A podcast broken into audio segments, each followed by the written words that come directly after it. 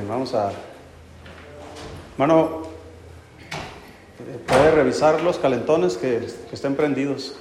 Sí, gracias. Muy bien. Eh, Santiago capítulo 2, hermano, vamos a buscar. ¿Sí estamos contentos, hermanos?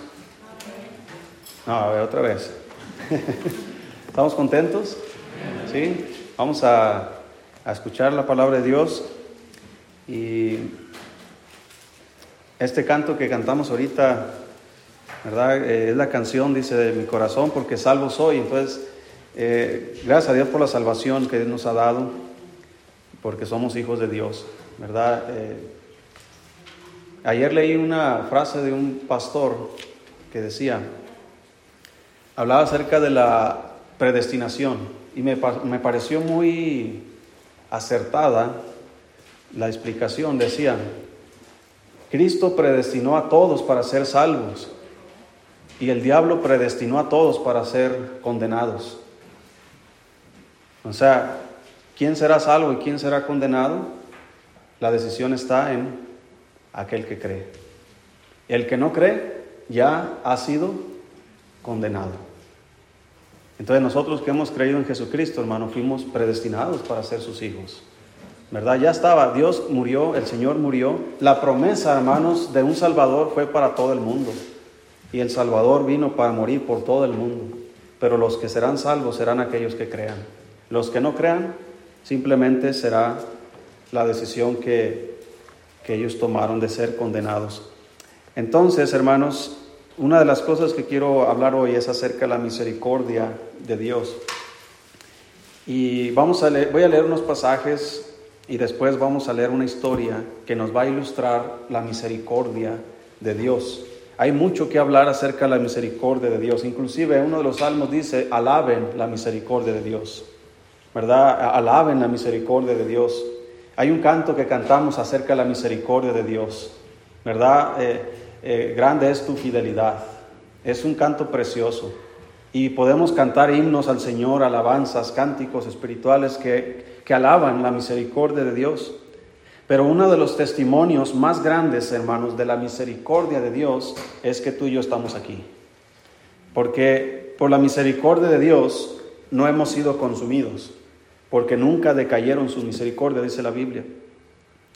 Entonces, por la misericordia de Dios estamos aquí escuchando su palabra. Por la, por la misericordia de Dios estamos vivos. Por la misericordia de Dios tenemos vida eterna y, muchas cosas más. Santiago capítulo 2, si está ahí hermano.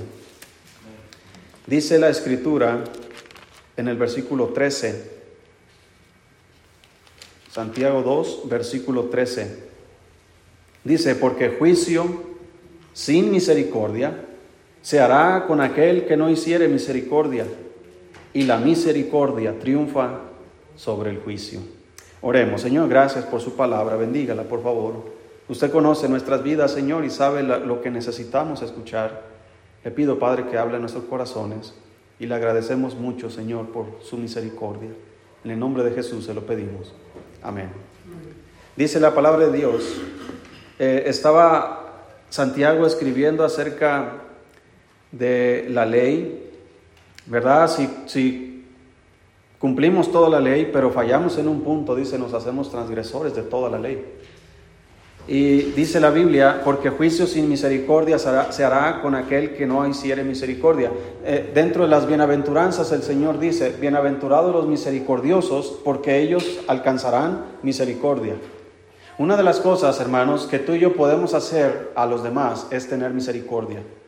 Porque la misericordia nos garantiza a nosotros misericordia. Pero las personas que no tienen misericordia, dice la Biblia, Juicio sin misericordia se hará con aquel que no hicieren misericordia. Pero hermanos, aquí hay, una, hay un principio que me, que me encanta. Dice que la misericordia triunfa sobre el juicio. Hermanos, todos merecemos el infierno.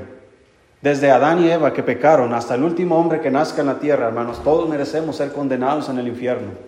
El juicio de Dios debería venir sobre nuestras cabezas pero la misericordia triunfa sobre el juicio. Dios tiene compasión de nosotros. Dice la Biblia que de tal manera amó Dios al mundo que ha dado a su Hijo unigénito. hermanos, lo más precioso que Dios tiene, su propio Hijo, hermanos, lo entregó por nosotros, que en lugar de misericordia merecemos juicio. Pero así es la misericordia, triunfa sobre el juicio. La misericordia de Dios, hermanos, evita ser aplastados por Dios. Si Dios no tuviera misericordia, hermanos, al primer pecado, a la primera ofensa que nosotros hiciéramos contra Dios, seríamos aniquilados inmediatamente. Desde que Adán y Eva pecaron, no existiría la humanidad, porque hubieran sido aniquilados. Pero fue su misericordia la que los mantuvo vivos. Fue su misericordia, hermano, la que a nosotros, después de tanto tiempo, después de una vida de pecado, después de andar, eh, hermanos, en nuestra antigua vida, después inclusive ahora siendo cristianos y practicar de vez en cuando el pecado, Dios sigue teniendo misericordia de nosotros, porque la misericordia triunfa sobre el juicio.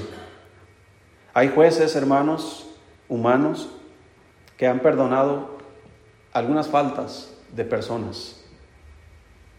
¿Qué usaron para perdonar esas faltas? Misericordia. ¿Verdad? Simplemente fue una falta menor, obviamente, si alguien mató a una persona no le va a ser perdonado. Pero son faltas menores donde el juez usa su criterio y, la sabiduría que tal vez Dios les dé y ellos juzgan de acuerdo a la misericordia. Pero hermanos, Dios es experto en esto. Tú y yo, hermanos, hemos fallado tantas veces a Dios Así como nuestros hijos nos han fallado tantas veces. Tus hijos, sean pequeños o sean grandes, te dan dolores de cabeza, te dan preocupación, te dan eh, berrinches, ¿verdad?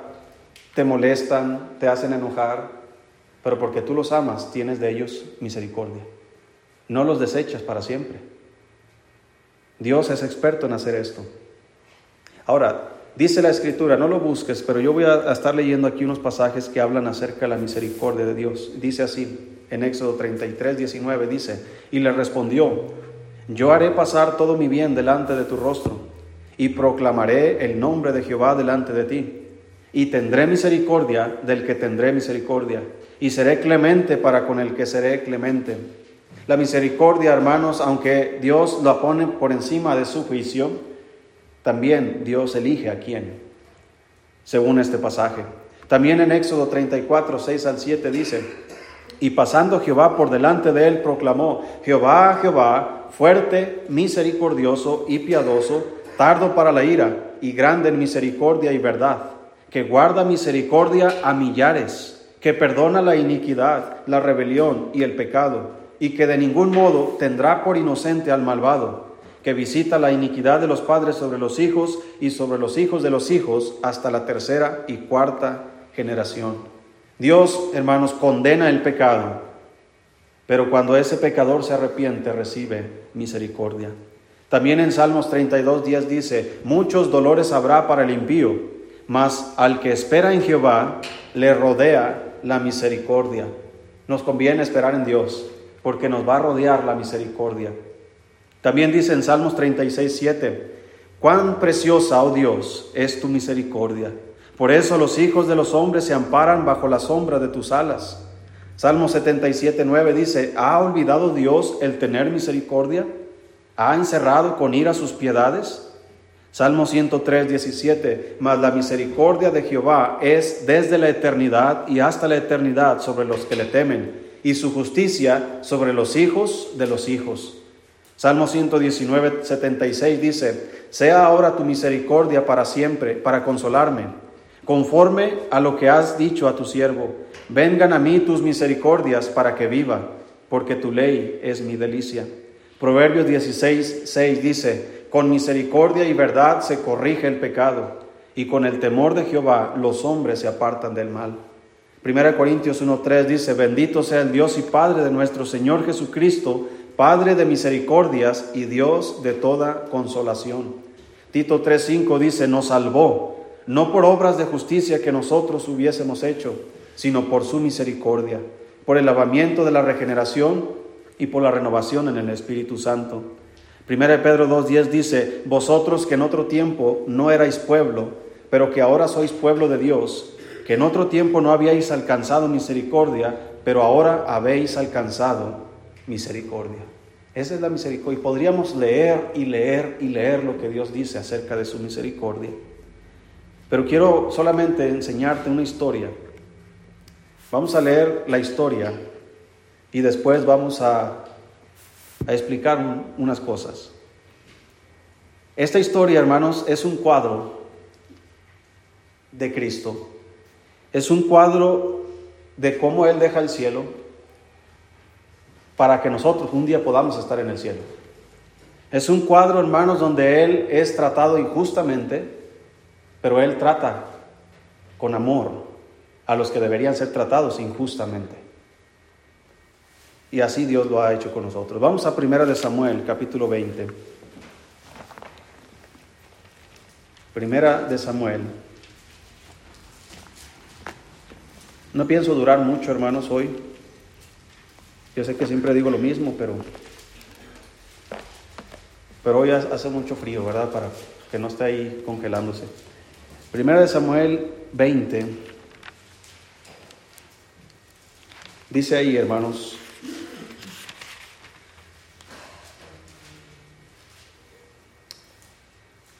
Recuerda que David se hizo el músico principal o el músico personal de Saúl, porque Saúl ya se había, Dios ya se había apartado de él, le mandó un espíritu malo que, que le atormentaba a Saúl y David tocaba el arpa y, se tranquilizaba un poco, hermanos, Saúl.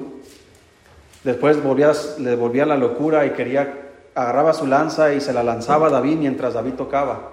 Lo quería enclavar, dice la Biblia, en la pared. David salía corriendo. Después volvía David, era su paje de armas y también yerno del rey. Así que un día, hermanos, Saúl ya se destapa de una manera impresionante en contra de David, quiere matarlo. Y, Saúl tiene un amigo, perdón, Saúl tiene un hijo que es muy amigo de David, Jonatán. Entonces, entre Jonatán y David, hermanos, se llegó a, a tener un vínculo muy profundo entre ellos, tanto, hermanos, que muchos que critican la palabra de Dios y que están en contra de Dios han dicho que esta relación entre David y Jonatán era una relación homosexual, cosa que obviamente no es así, porque Dios nunca permitiría algo así. Nunca David hubiera sido rey de Israel si él hubiera sido homosexual. Así que no es así, sino que Dios está viendo, hermanos, la relación de David con un amigo. Y recuerda, hermano, que David es un cuadro de Cristo. Y la Biblia nos dice, ya no os llamaré siervos. El Señor Jesucristo dijo, ahora los llamaré como amigos. Es un vínculo muy bueno, muy perfecto, el cual ahora somos Dios Padre, es nuestro Padre, pero Cristo dice ahora, ustedes no son mis siervos, ahora son qué? Mis amigos. Y esa es una relación muy buena, muy, muy bonita, muy preciosa para nosotros, ser amigos de Dios. Ese título solamente lo tenía Abraham, ahora lo tenemos todos nosotros. Somos amigos de Dios. Así que David nos está presentando esa historia y, él con Jonatán tienen ese vínculo perfecto, tanto que el alma de ellos se ligó, dice la Biblia. Ahora, se pusieron de acuerdo ellos dos. En cierto día va a haber una cena, vamos a comer. David siempre comía en la mesa del rey Saúl con todos sus hijos era parte de la familia. Así que Jonatán dijo, mira, vamos a ponernos de acuerdo. Eh, yo le voy a decir a mi padre que tú te fuiste a cierto lugar a hacer tus diligencias y por eso no estuviste en ese día en la comida. Si él se enojara, yo te lo voy a avisar para que huyas. Si él no se enoja, entonces parece que no, no hay problema. Al siguiente día va a hacer lo mismo. Si, el rey Saúl se enoja porque tú no estás en la mesa, entonces yo te voy a avisar y se ponen de acuerdo cómo le iban a avisar para que huyas.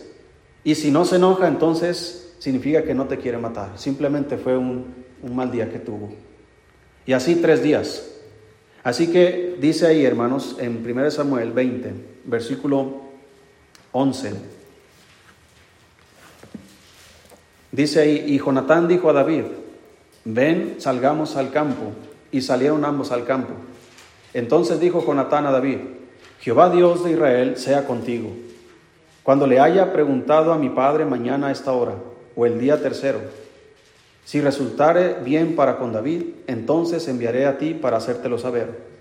Pero si mi padre intentare hacerte mal, Jehová hará así a Jonatán y aún le añada, si no te lo hiciere saber, y te avisare para que te vayas en paz, y esté Jehová contigo como estuvo con mi padre. Y si yo viviere, harás conmigo misericordia de Jehová para que no muera y no apartarás tu misericordia de mi casa para siempre. Cuando Jehová haya cortado uno por uno los enemigos de David de la tierra, no dejes que el nombre de Jonatán sea quitado de la casa de David. Así hizo Jonatán pacto con la casa de David, diciendo, requiéralo Jehová de la mano de los enemigos de David. Y Jonatán hizo jurar a David otra vez porque le amaba, pues le amaba como a sí mismo. Luego le dijo Jonatán, mañana es nueva luna, y tú serás echado de menos, porque tu asiento estará vacío. Estarás pues tres días, y luego descenderás y vendrás al lugar donde estabas escondido el día que ocurrió esto mismo, y esperarás junto a la piedra de Esel. Y yo tiraré tres saetas hacia aquel lado, como ejercitándome al blanco. Luego enviaré al criado diciéndole, ve, busca las saetas, y si dijere al criado, he aquí las saetas más acá de ti, tómalas. Tú vendrás porque paz tienes y, no mal, y nada malo hay, vive Jehová. Mas si yo dijera al muchacho, así, he allí las saetas más allá de ti, vete porque Jehová te ha enviado. En cuanto al asunto de, que tú y yo hemos hablado, esté Jehová entre nosotros dos para siempre.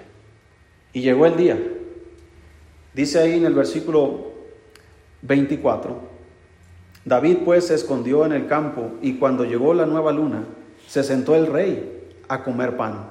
Y el rey se sentó en su silla como solía, en el asiento junto a la pared, y Jonatán se levantó y se sentó Abner al lado de Saúl, y el lugar de David quedó vacío. Mas aquel día Saúl no dijo nada, porque se decía, ¿le habrá acontecido algo? ¿O no está limpio? de seguro no está purificado. Al siguiente día, el segundo día de la nueva luna, aconteció también que el asiento de David quedó vacío. Y Saúl dijo a Jonatán su hijo, ¿por qué no ha venido a comer el hijo de Isaí hoy ni ayer? Y Jonatán respondió a Saúl, David me pidió encarecidamente que le dejase ir a Belén, diciendo, te ruego que me dejes ir porque nuestra familia celebra sacrificio en la ciudad y mi hermano me lo ha mandado. Por lo tanto, si he hallado gracia en tus ojos, permíteme ir ahora para visitar a mis hermanos. Por eso, pues, no ha venido a la mesa del rey. Entonces encendió la ira de Saúl contra Jonatán y le dijo, Hijo de la perversa y rebelde, ¿acaso no sé yo que tú has elegido al hijo de Isaí para confusión tuya y para confusión de la vergüenza de tu madre? Porque todo el tiempo que el hijo de Isaí viviere sobre la tierra, ni tú estarás firme, ni tu reino. Envía pues ahora y tráemelo porque ha de morir. Entonces Jonatán sale y lanza eh, las lanzas, hermanos, y le dice a su criado, ve más allá de las lanzas. Y David entendió, hermanos, el mensaje y huye.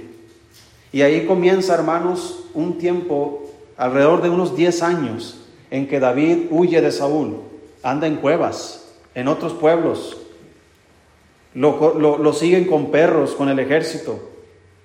Y conoce la historia. ¿Cuántas veces David se ocultaba, sufriendo solo, hasta que se juntaron con él como 400 hombres de la misma condición y se formó un ejército? Y David huye, hermanos. David dejó su asiento en la mesa del rey, así como Cristo, hermanos, dejó su lugar en la gloria. Dice la Biblia, él siendo rico, se hizo pobre, para que nosotros, por su pobreza, fuésemos enriquecidos. Esa es la misericordia de Dios. Él dejó su lugar para hacernos espacio, para que donde yo esté, dice el Señor Jesús, vosotros también estéis. No le da ánimo, hermanos, que el Señor Jesús haya hecho eso por nosotros. No debió haberlo hecho. No lo merecemos. No lo merecíamos. Pero de eso se trata la misericordia. Porque la misericordia triunfa sobre el juicio. Así que David huye. Y conocemos la historia, hermanos, después que hay una batalla, Saúl se vuelve todavía más loco, se vuelve todavía más, eh, hermanos, eh, irreconocible, al grado de que como ya Dios no le escucha, comienza a consultar a las brujas, comienza a consultar a una divina. Y ya Saúl, Samuel había muerto y este Saúl, hermanos, consulta a esta mujer para que hiciera traer a, a Samuel. Samuel se aparece y le dice, le da un anuncio, ¿sabes qué? Se van a levantar contra ti y vas a morir tú y tus hijos. Y pronto estarás acá conmigo. Así que se levanta la batalla y Saúl, hermanos, dice la Biblia que se echó sobre su propia espada. Y mataron también a sus hijos, entre ellos Jonatán. Así que ya no está el rey. Se levanta uno de la familia de Saúl para hacerse rey ahí, pero no pasa nada, lo matan también. Y después, dice en segunda de Samuel, capítulo 5, solo estoy tratando de explicar la historia. Segunda de Samuel, capítulo 5. Una vez que ya David es proclamado rey de Israel, dice la Biblia en segunda de Samuel 5, versículo 1, dice ahí, vinieron todas las tribus de Israel a David en Hebrón y hablaron diciendo, henos aquí, hueso tuyo y carne tuya somos. Y aún antes de ahora, cuando Saúl reinaba sobre nosotros, eras tú quien sacabas a Israel a la guerra y lo volvías a traer. Además Jehová te ha dicho, tú apacentarás a mi pueblo Israel y tú serás príncipe sobre Israel. Vinieron pues todos los ancianos de Israel al rey en Hebrón, y el rey David hizo pacto con ellos en Hebrón desde delante de Jehová, y ungieron a David por rey sobre Israel. Era David de treinta años cuando comenzó a reinar, y reinó cuarenta años. En Hebrón reinó sobre Judá siete años y seis meses y en Jerusalén reinó treinta y tres años sobre todo Israel y Judá. Entonces se marchó el rey, perdón, entonces marchó el rey con sus hombres a Jerusalén contra los jebuseos que moraban en aquella tierra, los cuales hablaron a David diciendo, tú no entrarás acá, pues aún los ciegos y los cojos te echarán, queriendo decir, David no puede entrar acá. Pero David tomó la fortaleza de Sión, la cual es la ciudad de David y dijo David aquel día, todo el que hiera a los jebuseos, suba por el canal y hiera a los cojos y a los ciegos, aborrecidos del alma de David. Por esto se dijo, ciego ni cojo no entrará en la casa. Y David moró en la fortaleza y le puso por nombre la ciudad de David, y edificó alrededor desde Milo hacia adentro.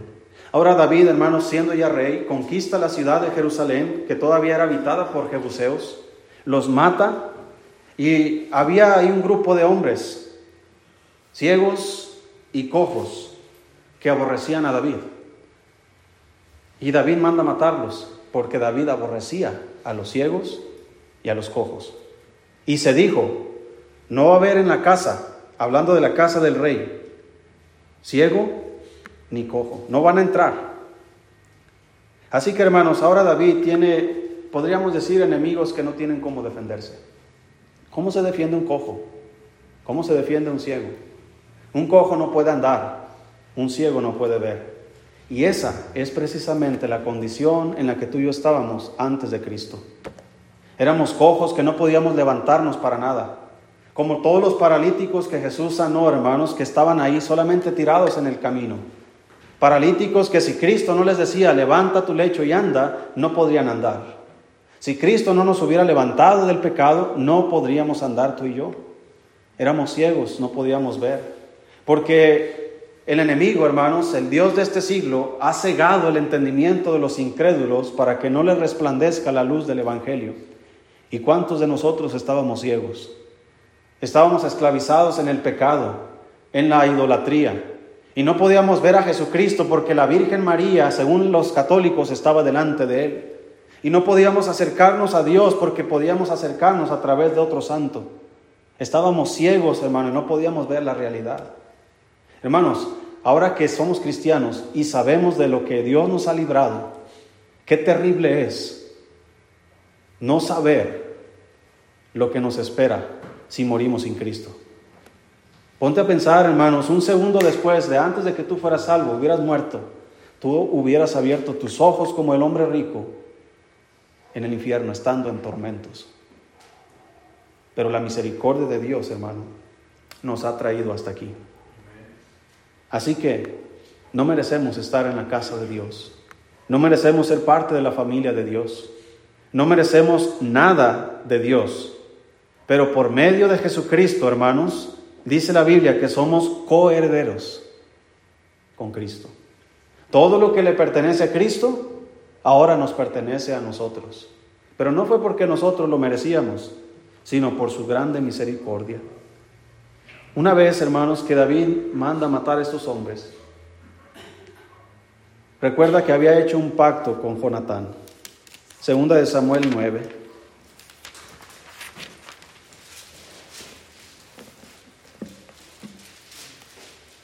Segunda de Samuel, capítulo 9. Ya David ya está, podríamos decir, ya está activo en su reino, las cosas ya están funcionando en la normalidad. Así que David ahora comienza a hacer cuentas con aquellos que le debe. Dice versículo 1, dijo David, ¿ha quedado alguno de la casa de Saúl a quien haga yo misericordia por amor a Jonatán? Y había un siervo de la casa de Saúl que se llamaba Siba, el cual llamaron para que viniese a David. Y el rey le dijo, ¿eres tú Siba? Y él respondió, tu siervo. El rey le dijo, ¿no ha quedado nadie de la casa de Saúl a quien haga yo misericordia de Dios? Y Siba respondió al rey, aún ha quedado un hijo de Jonatán, lisiado. No, ese no me lo traigas. Yo aborrezco a los cojos.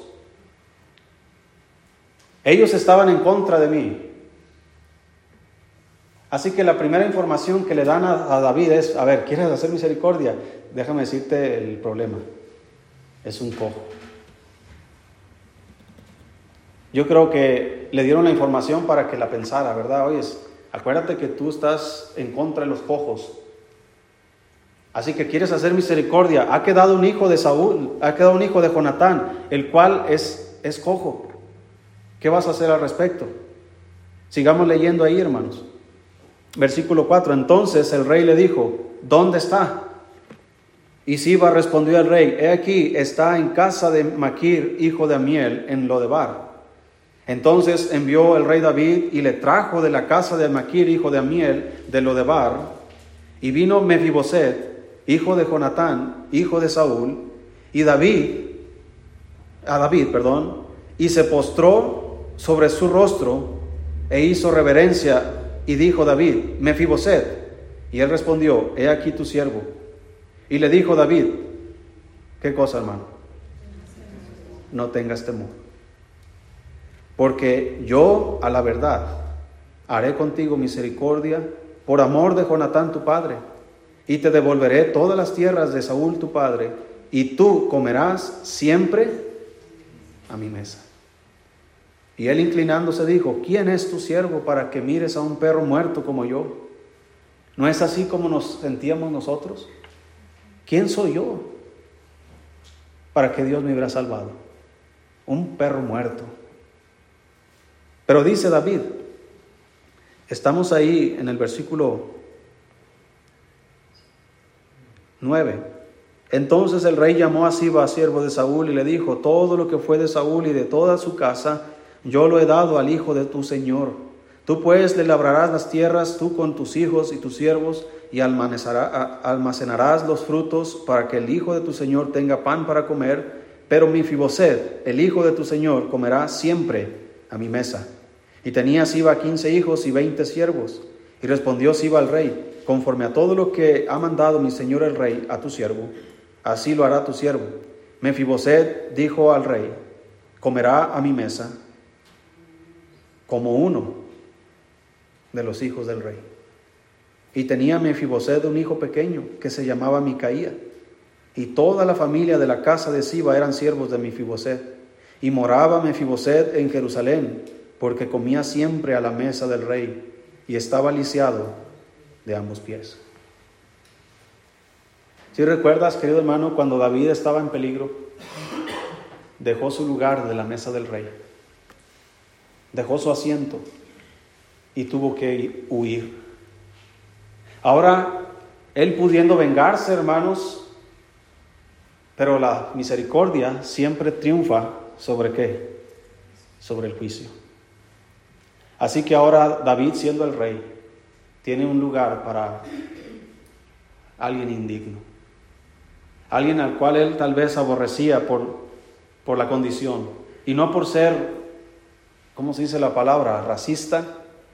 Porque no es porque él menosprecia a los cojos, sino porque los cojos estaban en contra de él. Pero ahí está un lugar, hermanos, para Mefiboset en la mesa del rey. Un lugar para comer como uno de los hijos del rey. Y mire, hermano, el Señor Jesucristo ha hecho exactamente lo mismo con nosotros. El Señor Jesucristo nos ha preparado un lugar en el cielo. Dice la Biblia que nos ha hecho reyes y sacerdotes para Dios su Padre. Dice la Biblia que un día, hermano, se va a poner una mesa en el cielo y tendremos una gran cena donde todos los hijos del rey estaremos sentados ahí. ¿Lo merecemos? No. Eso es la misericordia de Dios. ¿No se siente afortunado por ello? El Señor dijo, tendré misericordia del que tendré misericordia. Y seré clemente para con el que seré clemente.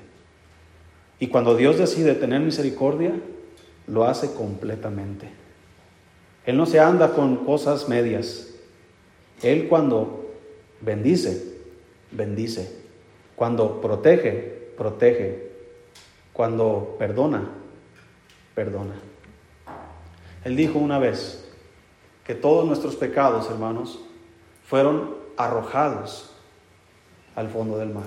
Y nunca más, dice el Señor, me acordaré de vuestros pecados. Eso es la misericordia de Dios.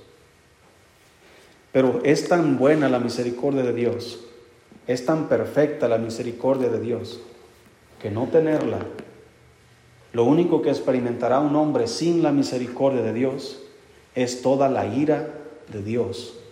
Porque dice la Biblia, el que cree en el Hijo tiene vida eterna, pero el que rehúsa creer no verá la vida, sino que la ira de Dios está sobre él. Imagínate, hermano, cómo es la, la misericordia de Dios. Ahora imagínate cómo es la ira de Dios.